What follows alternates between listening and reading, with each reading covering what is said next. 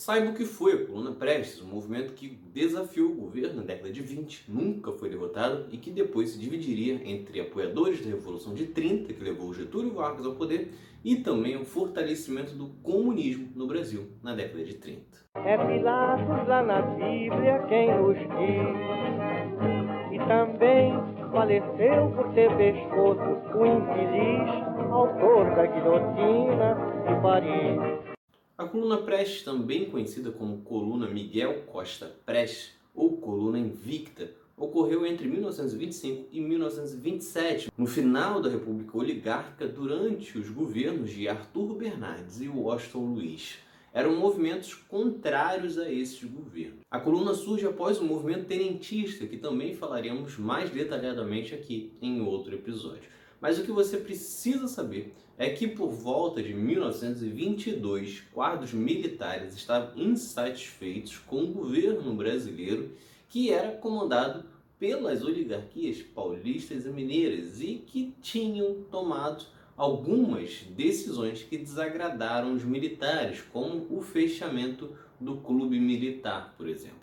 Eles então organizaram diversas revoltas pelo país como a do Forte de Copacabana em 1922 e a Revolta Paulista e a Comuna de Manaus, ambas em 1924. Eles defendiam a derrubada do governo de Arthur Bernardes e a implantação de mudanças sociais, políticas e econômicas no Brasil. O governo contra-atacou e os tenentistas paulistas se refugiaram em Foz do Iguaçu, no Paraná. Lá, eles se uniram com outro grupo de tenentistas rebelados no Rio Grande do Sul, que eram liderados por Luiz Carlos Prestes. Juntos, os dois grupos formaram a Coluna Prestes, que reunia 1.500 pessoas. Tinha como objetivo a instituição do voto secreto, a reforma do ensino público, a obrigatoriedade do ensino primário gratuito e uma reforma política. Reclamavam também das péssimas condições de vida e da exploração de alguns setores sobre os mais pobres. Prestes e Miguel Costa, inclusive, redigiram uma declaração com os princípios da coluna e distribuíram para a nação, que incluía também as críticas quanto à falta de justiça, a mentira do voto e o amordaçamento da imprensa, entre muitas outras coisas. Entre 1924 e 1925, a coluna percorreu o interior do Sul e de São Paulo. Depois passaram por Mato Grosso, Minas Gerais e Goiás. Em 1926 foi a vez de passar por Ceará, Rio Grande do Norte e Paraíba. Durante a marcha, foram mais de 25 mil quilômetros percorridos ao longo de pouco mais de dois anos.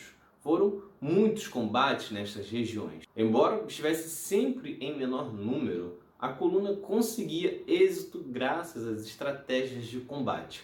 Entre elas, estava de sempre evitar confrontos abertos contra as tropas do governo, atacavam com intensidade e faziam muito barulho para causar impacto. Só que apesar de ter sido uma revolução de classe contra a oligarquia que dominava o país, a coluna tinha uma visão bem militar sobre tudo, no qual eles acreditavam que estavam fazendo uma revolução para o bem do povo e não tinham o objetivo de criar uma mobilização ou conscientização da massa e que eles participassem de uma tomada de poder. O objetivo era, na verdade, gerar levantes de outros militares pelo país. Só que depois de percorrer o país, eles decidem encerrar a revolta em outubro de 1926. A decisão de pôr fim ocorreu porque compreenderam que os esforços não estavam tendo utilidade e viam que o povo era o que mais sofria com o movimento, pois o governo federal atacava a região em que estava a coluna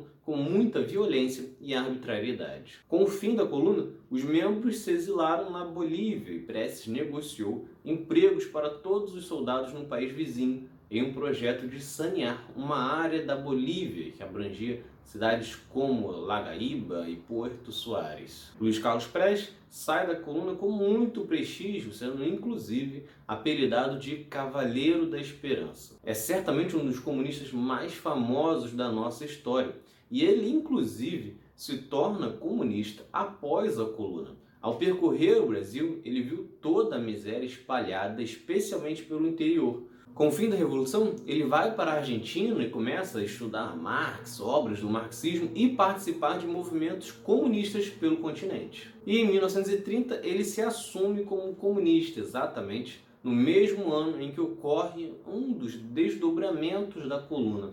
Isso porque a República Oligárquica estava totalmente fragilizada após tantos anos de revolta e acaba caindo com a Revolução de 30, que leva Getúlio Vargas ao poder e, inclusive, com muitos membros da coluna trabalhando no governo de Vargas. Prestes seguiria a luta popular e se colocaria como oposição a Vargas, defendendo uma revolução agrária e anti-imperialista, e acabaria perseguido, especialmente nos anos mais duros da ditadura Vargas. Se vocês gostaram, curtam, se inscrevam para não perder nenhum episódio do outro lado da história. Acompanhe a gente também nas redes sociais, estamos no Instagram, no Twitter, no Facebook, além do nosso podcast que está espalhado por todas as plataformas de áudio. Ah, e todas as fontes utilizadas neste episódio estão no nosso site, outroladodahistoria.com.